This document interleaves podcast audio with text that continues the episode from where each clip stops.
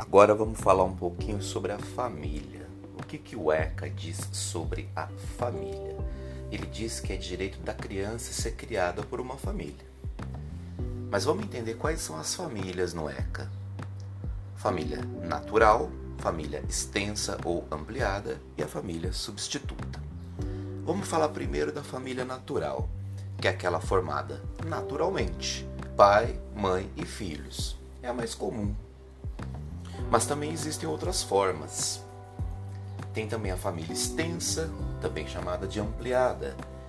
É aquela família que vai além do núcleo. Mãe, pai e filhos. Esse tipo de família é composta também por parentes mais próximos, tios, avós. Mas também pode ser uma família sem laços de consanguinidade mas são laços de afetividade, são laços de afinidade. Por exemplo, uma madrinha.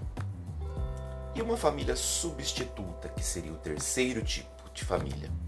É quando a criança, por algum motivo, vai para uma família substituta, que é uma família nova, que ela não conhecia, com quem ela ainda não tinha tido algum contato, determinada por uma autoridade.